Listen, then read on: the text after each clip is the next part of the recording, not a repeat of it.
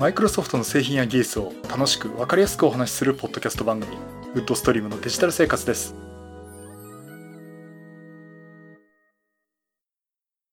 第519回目の配信になります。お届けしますのは木澤です。よろしくお願いします。はい第519回目になります。この配信はクラウドファンディングキャンファイアのファンクラブにより皆様のご支援をいただいて配信しております。今回も安利さんはじめ合計8名の方にご支援をいただいております。ありがとうございます。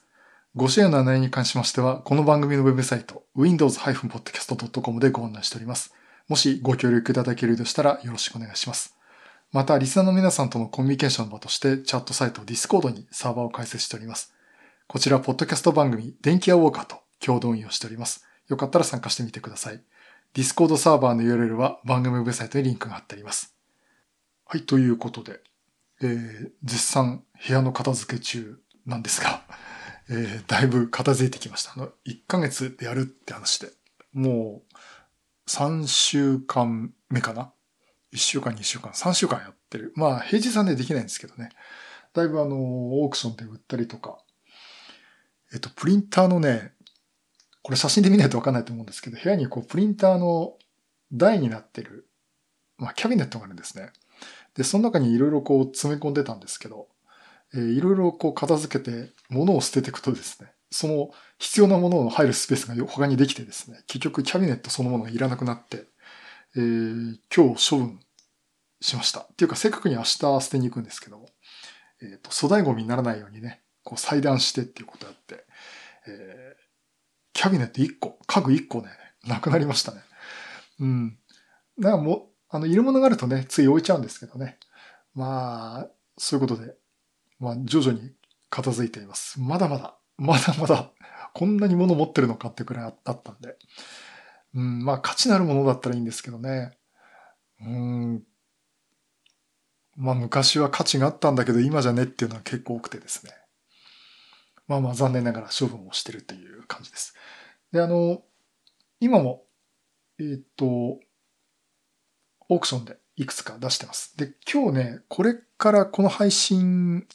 編集し終わって配信し終わった後に出そうと思ってるんですけども、前、もうずっと使ってた、えー、Core i7 のマザーボードと CPU とメモリとですね、ビデオカード。えー、Core i7-870 第2世代。あれ、第2世代っていうのかな？まあ、Core i7 の本当初期の頃ですね。もう10年ぐらい前です。で、マザーボードが GB のマザーボードとメモリーが 16GB で、ビデオカードが GForce GTS450 っていうまあ当時のミドルレンジなんですけども、えー、それをね、えー、出品します。と言ってもね、このスペック結構使えるスペックでして、もうポッドキャスト番組ずっと編集してたし、今ね、Core i5 の 9400F にして、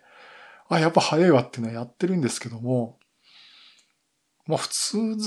に使ってる分には支障ないんじゃないかなってスペックで。まあ、逆にまあ OS の方も軽くなってるっていうのはあるかもしれませんけどね。まあそういったところで、特にこう、重い動画編集とかやらなければ普段使い、普段使いでももったいないぐらいじゃないですかね。メモリ 16GB ですからね。開発とかにも結構使えると思いますんで。まあそういうのをね、これから出品しようかと思ってます。いや、一時期ね、これでもう一台電源とケースとなんかストレージね、まあ余ってるハードディスク入れれば組めちゃうなと思ったんですけど、えー、結局パソコンの台数も減らそうということで、えー、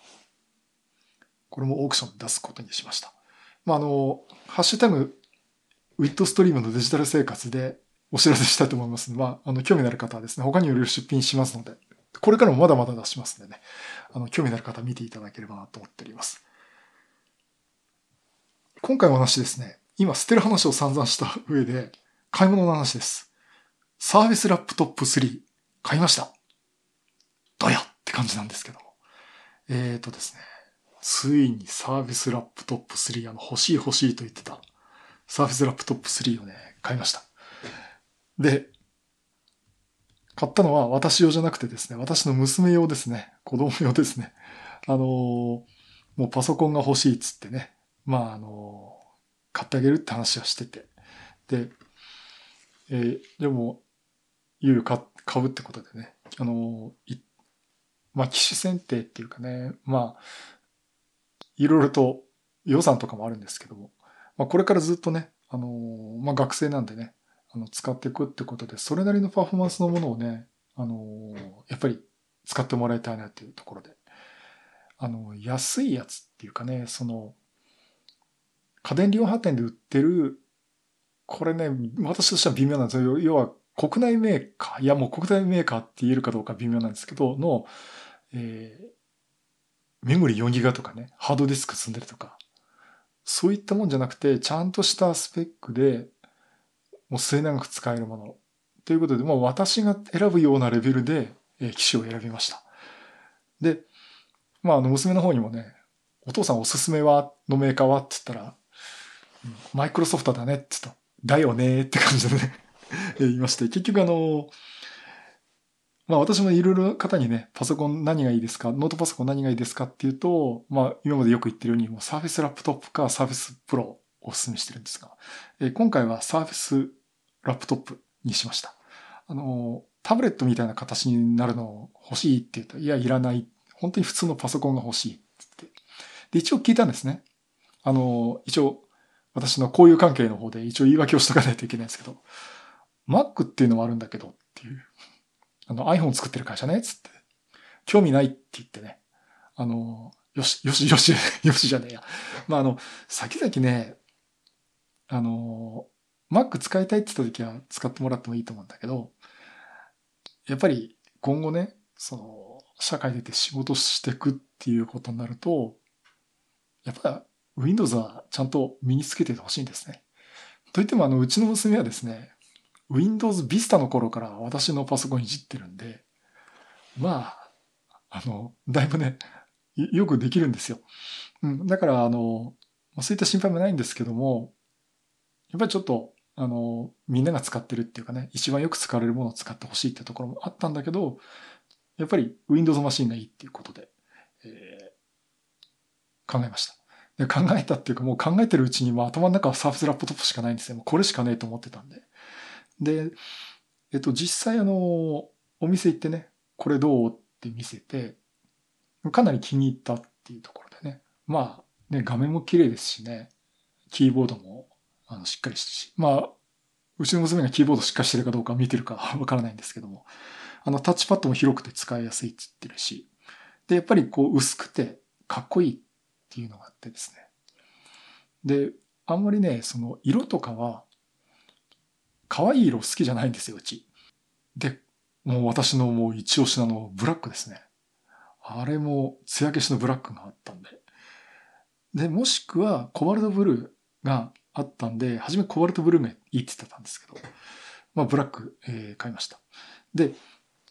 買ったモデルは何かっていうと、Core i5 のメモリー 8GB、ストレージ 256GB のモデルにしました。あの一、一番下のグレードだと、えっ、ー、と、それも Core i5。でも Core i3 の、あ、Core i3、Core i3 のモデルがなくてですね、もう、あの、サフスラップトップは。で、Core i5 のメモリー8ギガ、ストレージが128ギガっていうのが一番安いんですけども、128はね、あの、割り切って使うのはいいんですよ。例えば割り切って私なんか使ってデータクラウドに置くからなんて言ってるのはあるんだけども、まあ、いろいろ入れたいと思うんですよね。初めてのパソコンなんで。まあ、そんなとこでね、容量が足りませんっつったら、ちょっとかわいそうだし、まあ、2頃でも足りないかもしんないんだけど、まあ、足りなくなったら、あの、お父さんのサーバーがあるから使っていいからって話をしてね、あの、まあ、まあ、領域分けてやらんようかなと思ってるんですけども、まあ、それでもやっぱり 2, 2頃あればいいかなっていうことで、ちょっと予算的にはね、うん、微妙に超えてたんですけども、えー、本当にボリュームゾーンね、私が使ってもいいくらいの Core i5 メモリー 8GB ストレージ 256GB のモデルにしました。で、ちょっとさっき言いかけたんですけど、色なんですけど、初めのコバルトブルーがあったんですね。で、あ、コバルトブルーがいいって言ってたんですけども、あのね、コバルトブルーね、売ってないんですよ。あの、買ったのヨドバシカメラで買ったんですけども、結局プラチナとじゃない、サーフェスラップトップ3自体が人気商品で品切れを起こしちゃってるっていうところで、で、プラチナとブラックしかないですっていうんですね。コバルトブルーは、これ注文したらどんぐらいかかるって言ったら、ね、もう全く未定だって言うんですね。もうアップル製品買ってくらいなんですけども。やっぱりそのぐらいあの、貴重なっていうかね、数もそんな作ってないのかもしれませんね。あとあの、グレーのモデルね。あれ何色だったっけ？あれも、えないってことで。で、まあ、ブラックならありますって、ブラックでもいいよっていうんで、えブラックにしました。えっとね、値段が税込みで16万1000数百円だったと思います。あの本当はもっと高いんですけども、2月6日までのキャンペーンで、このモデルに関しては2万7000円安くなっています。だから結構ね、タイミング良かったんですね。だから、あれまとめ買ったら18万とかそんぐらい言ってたんですね。だから私が欲しいなって言ってた時期だったら、やっぱ18万出してて。下手したらだから、今回この値引きがなかったら、泣く泣く128ギガのモデルにしてたかもしれないんですけど。まあそんなところでね、買いました。で、あの、セットアップも、えーしたんですけど、まあ基本的にあの、私は手を出さないでですね、まあ隣で、あの、これ次押していいとかね、あこの、うん、やってやっていいってやっていいって感じで、あの、話進めてって、基本的にもう全部自分で操作してもらってね、えやって、で、まあ、プリンターの設定までは私がやって、あとマイクロソフトアカウントを作って、というとこいろいろやりました。で、やっぱりもうさすがあの、すぐ使える状態になってますし、で、ちょっとやっぱり触らせてもらったんですが、やっぱいいですね。あの、お店でこう立った状態で、上からこう操作するっていうのとね、やっぱ違うんです。やっぱり座った状態で、あの、自分のよく使う位置でキーボード叩いて、もう画面見るっていうと、これ MacBook Pro の時も私言ったんですけども、やっぱそこになってやっと初めて使い勝手がわかるってところでね。で、使ったんですが、うん、かなりいいですね。サーフェスラップトップ3。いろんな人がおすすめしておきながら自分自身が持ってなかったんで、いいと思いますよぐらいのレベルだったんですけど、これはいいですね。うん、あの、キーボードが傾きがちょっと少ないかなっていうかね、そういうところもちょっとあったんですけども、その心配もないし、傾きあった方がいいかなって思う時もあるんですけども、まあ、あの、そんなこと気にすることなくですね、えー結構いい感じで使えます。うん、だからね、こう、触ってて、ああ、やっぱ普通の手堅いパソコンだなっていうところがあります。まあ、そういった意味でね、バイオとかもいいんでしょうけど、画面の解像度もね、プロほどとか Mac ほどじゃないんですけども、かなり DPA 高いもので、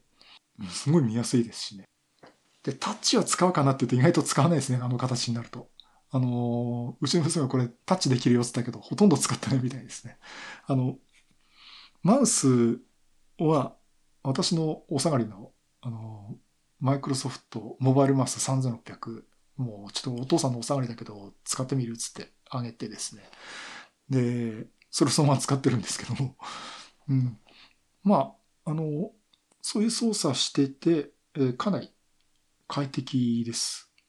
やっぱりメモリー 8GB、ストレージやっぱり2頃あってね、余裕があって、これからもいろんなことできるんで、良かったかなと思っています。発売されたのは随分前なんですけどね。改めてこう買ってみて、あ、これはやっぱりいいなっていうふうに思いました。うん、欲しいですけどね、私も見ててね、あ、これ欲しいなと思ってるけど。うん。まあ、そんなところでね、あのー頑張って使ってもらえればなと思っています。で、そう、Windows Hello をセットアップした。まあ、セットアップの途中でね、Windows Hello で顔認識しますっていうのをやって、あの顔認識でログインできるっていうのはもう大喜びでしたね。うん。やっぱマイクロソフトすごいねっていうことで、そうだよねっつって 言ってまして。あの、娘はひょっとしたらマイクロソフトってパソコンメーカーだと思い込んじゃってるかもしれませんけども、まあ、やっぱりすごく気に入って使ってます。まあ、初めてのパソコンなんでってなるんですけどね。うん、やっぱりそれでもいいものを使ってもらったんで、あの、いいなと思ってます。で、あと、もうあれですね、あの、マウスをこう、Bluetooth 接続したのを見せてたら、あ、Bluetooth 接続できるんだっ、つって。で、私前、あの、iPhone 用に Bluetooth のイヤホンを買ってあげたことあるんですけど、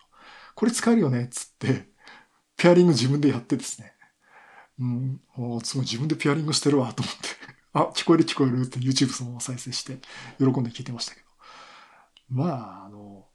見てると、なんか学校でも最近ちゃんと教えてるみたいでね、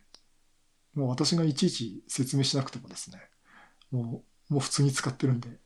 まあ、お父さん出番ないなっていう感じがしてました。まあ、あの、ちょっとそういうことで、えー、これからちょっとパソコン、ノートパソコン何がいいっていう方にはですね、うん、サーフェスラップトップ3は本当におすすめです。あの、プロもいいんだけども、タブレットとして使いたいとか、ちょっと使うときこうキーボードがね、あの、膝の上に置いたりすると不安定だよとかね。あの、そういったところもあるんで、あの、まあ、よく私も言うんですけど、どっちか、どっちでもおすすめですよってみんな行くとプロ買ってくる方多いんですけどね。あの、ラップトップ3、サーフスラップトップ3はですね、もう、これから一押し。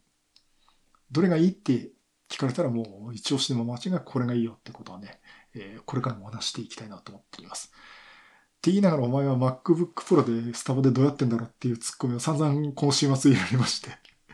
で、MacBook Pro とか欲しいってるやつはですね、やつはちょっと怒られちゃうんですけど、あの、なんで私に相談してこないんで、え、あの、皆さん好きなもの使ってくださいっていう感じで。えー、まあそういうことで、まあお好きなもの使っていただければなと思うんですが、Windows のラップトップ、ノートパソコン何を進めたらもう Surface ラップトップ3一押しと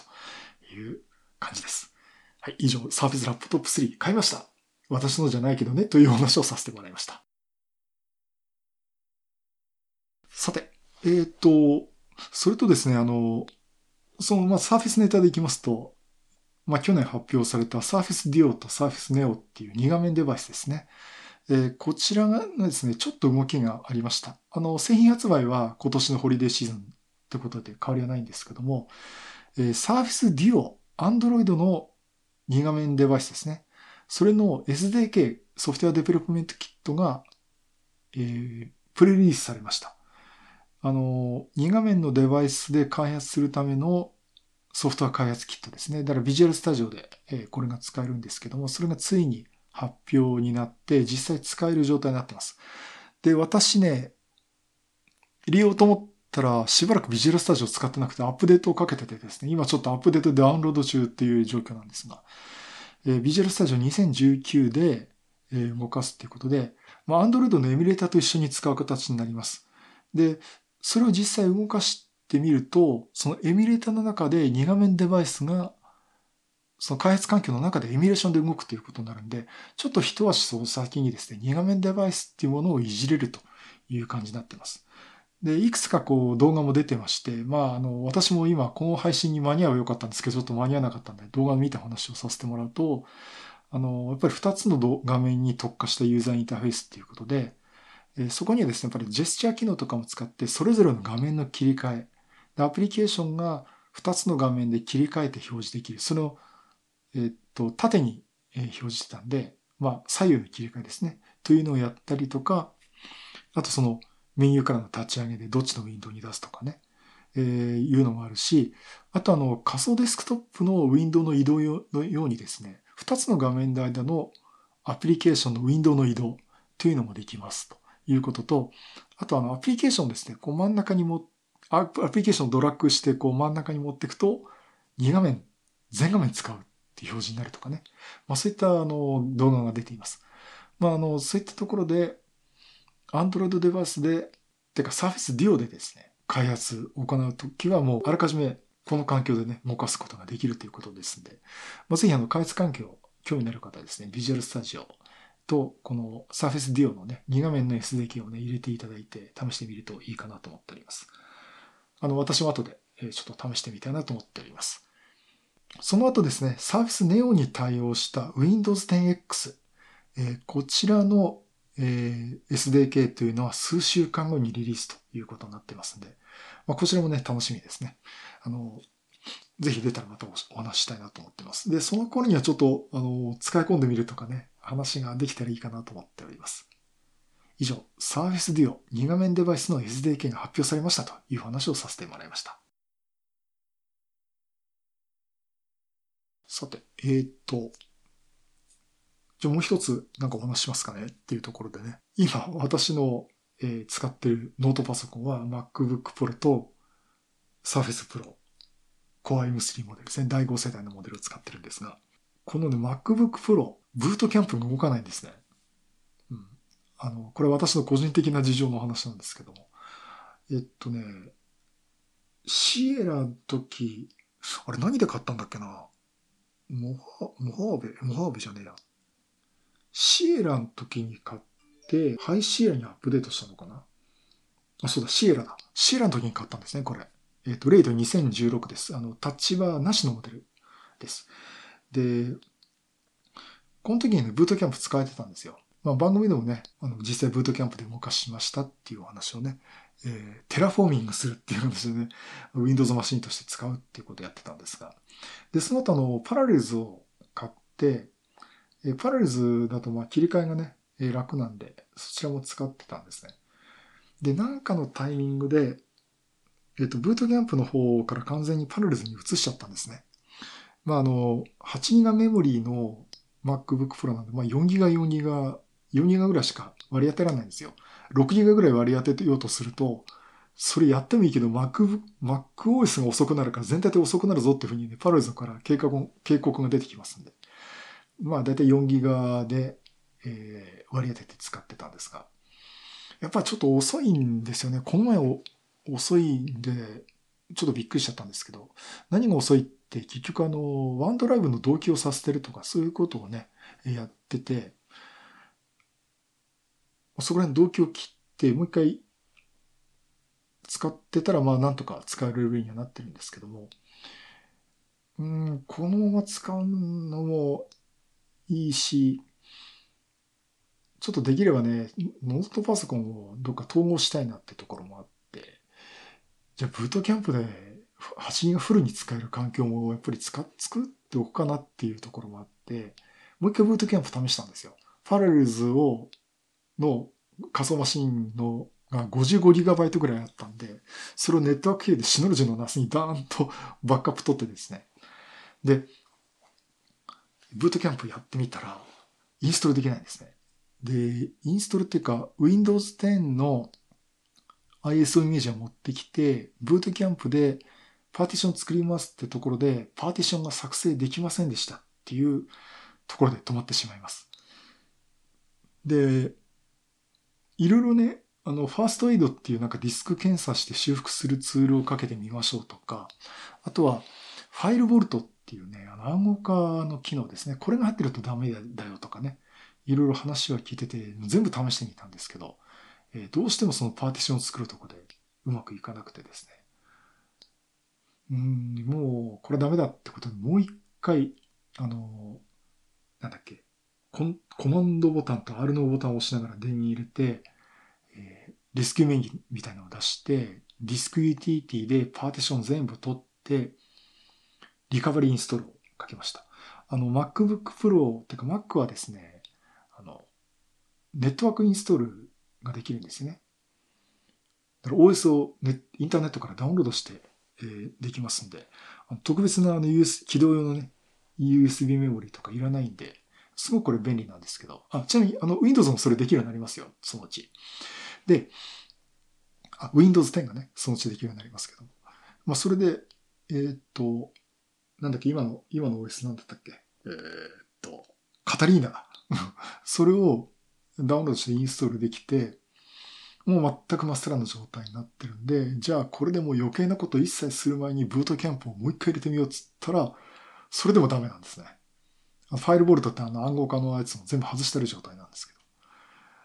もういいやっていうとこが、えー、あって、結局あの、パラレルズを入れ直して、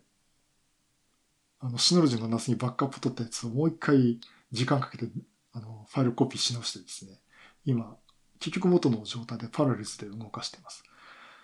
うん、ということで、あの、もうね、 Apple Store も持ってって見てみてもらったらっていう話もあるんですけどね、え、ちょっとそういう 残念な状態になっています。まあ、もし、あの、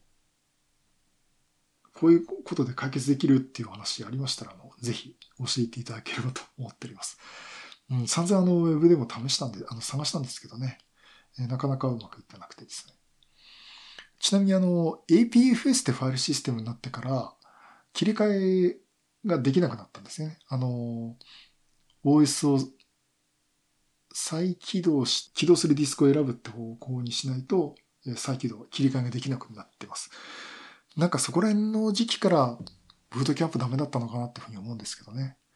あの結局 Windows から APFS が読めないんで、その前までは Windows の中から MacOS を起動し直すっていうメニューがあってですね、あれタスクバーにあったあったんですね。あれ、ブートキャンプのプログラムですかね。常駐してるプログラムがあって、でそれで切り替えられてたんですけども、今それがやろうとするとそんなディスク見えませんって言われるんで、完全リブートして起動するディスクを選んでねっていうことで切り替えられるようになったんですけど、あ、そうか、その時までは確か、ブートキャンプ動いてたんだよな。うん。